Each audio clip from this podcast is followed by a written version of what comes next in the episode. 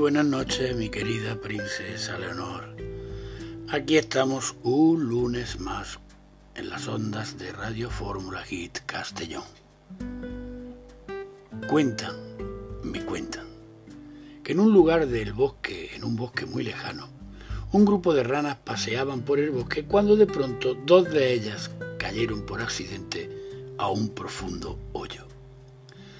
Pensando en que sería imposible salvarlas, las demás ranas le dijeron a sus desafortunadas compañeras que no se esforzaran porque ya no podrían salir de allí.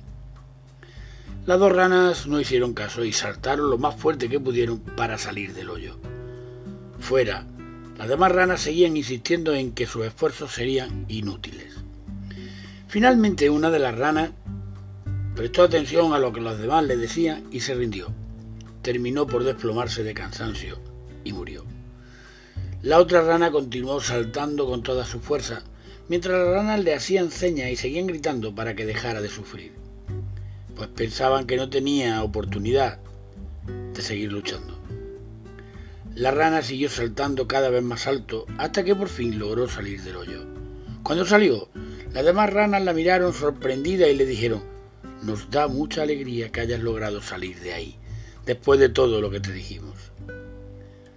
La rana, confundida, le explicó que era parcialmente sorda, por lo que no podía escuchar muy bien de lejos, y que prestó y pensó que los demás estaban animando a esforzarse para salir del hoyo.